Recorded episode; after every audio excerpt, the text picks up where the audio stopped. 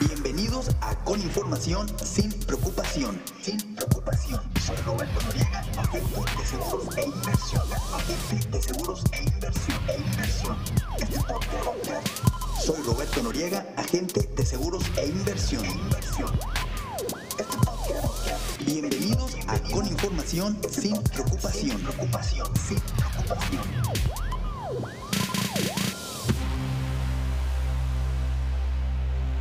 Querida racita, ¿cómo están? Bienvenidos a este episodio número 6. Este episodio va a llevar el título de Seguros de Vida. Recuerden que el episodio pasado platiqué la diferencia o por qué es tan importante saber diferenciar eh, un seguro de vida de un gasto médico. Y que de hecho aclaré que eso o el no saber la diferencia puede llegar a costarte mucho dinero. Por eso, en este episodio te voy a platicar exclusivamente de los seguros de vida que hay. Entonces, es bien importante que tengas el ojo bien despierto porque esto te lo tienes que grabar. Los seguros de vida, como bien había platicado, los seguros de vida son súper importantes, pero hay que recordar que la base Ojo, la base de un seguro de vida es proteger tres cosas, y decir cuatro. Son tres cosas. Primero, si nosotros llegamos a hacer falta. Segundo, si llegamos a tener alguna invalidez total y permanente. Y tercero, si tenemos alguna pérdida orgánica. Claro que también hay compañías que le suelen agregar otro tipo de coberturas como enfermedades graves. Pero bueno, la base, el objetivo principal por cubrir tu seguro de vida son estas tres, eh, estos tres factores que te acabo de, mencionar. Te voy a platicar tres tipos de seguros de vida que es bien importante que lo conozcas. Es bien importante conocer qué es un seguro de vida ordinario, número uno. Un seguro de vida de inversión o con componente de inversión, número dos. Y número tres, los seguros de vida temporales. Esos son los que más me gustan a mí. Y de hecho, por lo general, son los que manejo con todos mis asegurados. Pero bueno, vamos a platicarte de ellos. Claro, hay que mencionar y hay que tomar bien, bien, bien, bien, bien en cuenta que no vamos a entrar tanto a detalle porque ya sería extender el episodio bastante, ¿no? Y hay que recordar que las cápsulas que estamos haciendo aquí queremos que sean, o quiero específicamente que sean cortas, pero muy eficaces. Entonces vamos a pasar a platicarte qué es un seguro de vida ordinario. Los seguros de vida ordinarios a comparación de un temporal o un, eh, un seguro de vida de inversión son corridos prácticamente, porque un seguro de vida ordinario te va a cubrir hasta los 99 años. Algo que, tener, hay, algo que hay que tener bien en cuenta de esto es que los seguros de vida ordinarios tienen un incremento en la prima, o sea, no tienen una prima nivelada. ¿Por qué es bien importante saber esto? Porque hay veces que nosotros buscamos la posibilidad de que nuestro seguro de vida no incremente de costo. Entonces, si eso es lo que tú buscas, ojo, el ordinario no es para ti. Si lo que tú buscas es tener una prima nivelada, el seguro de vida ordinario no es lo que estás buscando. Vamos a pasar también a platicarte que es un seguro de vida con componente de inversión. Te aseguro que los has escuchado en muchos lados. Hay varias compañías que los tienen, la mayoría de las compañías los manejan, solamente hay una compañía este, que no maneja otra cosa más que seguros de vida temporales, pero bueno, no voy a entrar en, en marcas, no hay que raspar los muebles. Vamos a platicarte los seguros de vida de inversión. Fíjate, es bien interesante que los conozcas porque son muy buenos, claro que sí, todos los seguros son muy buenos, pero hay algo que tenemos que saber nosotros como asegurados. Un seguro de vida de inversión son los famosos este, eh, planes que pueden ser en UDIs, en dólares, y que pues, suelen utilizarse para la educación y para el retiro. Son, eh, les digo, lo que manejan prácticamente la mayoría de las compañías, ¿no? Entonces, ¿qué es lo interesante de esto? Ojo, hay que recordar que es un seguro de vida con componente de inversión, porque regularmente los vendedores o los agentes suelen eh, hacértelo llegar, suelen vendértelo, platicártelo como una inversión, pero en realidad no lo es.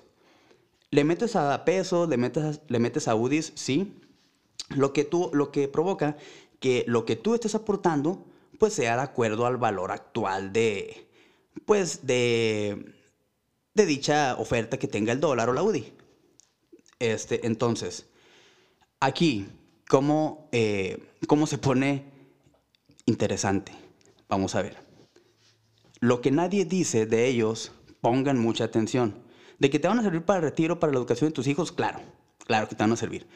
Pero lo que nadie cuenta sobre ellos es que como tienen también un incremento, son seguros de vida con componente de inversión, pero también tienen un incremento de prima, no tienen prima nivelada, lo que ocasiona que año con año empiece a aumentar el seguro de vida este, de tu inversión, de tu inversión.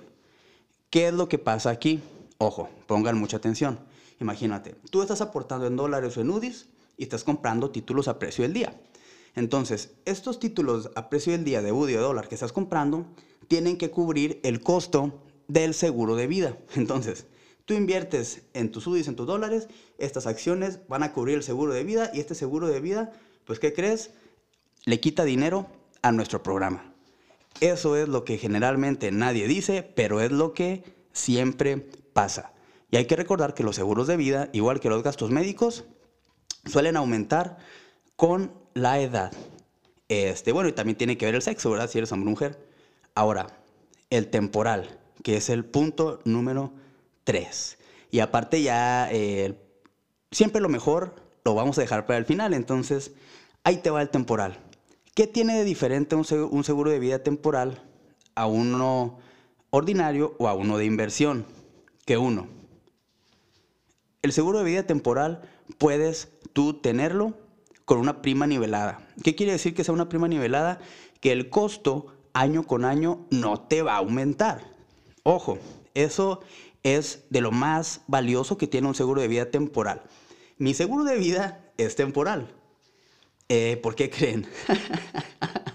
Como bien lo dice también la palabra, un seguro de vida temporal te va a cubrir por la temporalidad que tú lo contrates. Generalmente las compañías lo ofrecen hasta 20 años. Este, eso es lo que tenemos que saber. ¿Se puede volver a contratar después de que terminen los 20 años? Sí. Pero ¿qué es lo más importante de esto? Que, un ejemplo, tú tomas un seguro de vida por 2 millones de pesos y por 20 años, un ejemplo que te cueste 700, 800 pesos, por 20 años te va a costar 700, 800 pesos mensuales. O sea, no te va a aumentar el costo de tu prima. Recuerda, tiene una prima nivelada. Entonces, el seguro de vida temporal para mí, para mí, ojo, eso es a mi punto de vista, para mí es el mejor y el más valioso porque aparte de que no nos aumenta de costo, tenemos una, una prima nivelada, este, también no tiene, o sea, como no está metido en ningún tipo de, de, inversión ni nada de esto, pues bueno, es una excelente herramienta para que tú lo combines si tú quieres abrir un plan de inversión. Claro, que tu plan de inversión no tenga un seguro de vida, lo puedes combinar perfectamente, perfectamente y no va a interferir ninguno con el otro. Entonces, esos tres tipos de seguro de vida son los que creo que tienes que conocer porque son los que más te pueden servir y en especial yo regularmente siempre recomiendo el temporal. El temporal es el que siempre recomiendo. Si no me quedan, pregúntenle a todos mis asegurados y a todos los que tienen seguro de vida temporal. Y es por eso. La verdad es que es una excelente herramienta. Y pues bueno, espero y te, te haya gustado estas tres definiciones, estos tres seguros de vida que tienes que conocer. Y pues bueno, sobre todo que esto te ayude a no confundirlo con un gasto médico. Me dio muchísimo gusto estar aquí. Les mando a todos un muy fuerte abrazo. Y pues los espero en el siguiente episodio. Por favor, de hecho también por favor síganme en mis redes sociales. Estoy en Instagram como seguros-roberto Noriega. Estoy también en Facebook como Roberto Noriega. Acabo de abrir también un canal de YouTube. Pero también voy a estar subiendo ahí eh, todos estos episodios, obviamente en video. Y ya el episodio en audio lo van a poder escuchar en iTunes, por ejemplo. Digo, perdón, en iTunes no. Eh, aún no estoy en iTunes, pero ya estoy en Spotify, estoy en varias plataformas. Entonces, ya saben, en audio pueden escucharme en Spotify. Y si quieren también ver eh, pues el capítulo en video, pueden visitarme en YouTube. Pero por favor, síganme y sobre todo compartan, compartan todo esto para que le llegue a gente que le puede servir mucho comenzar a tener información para estar sin preocupación. Venga, ánimo, nos vemos en el siguiente capítulo.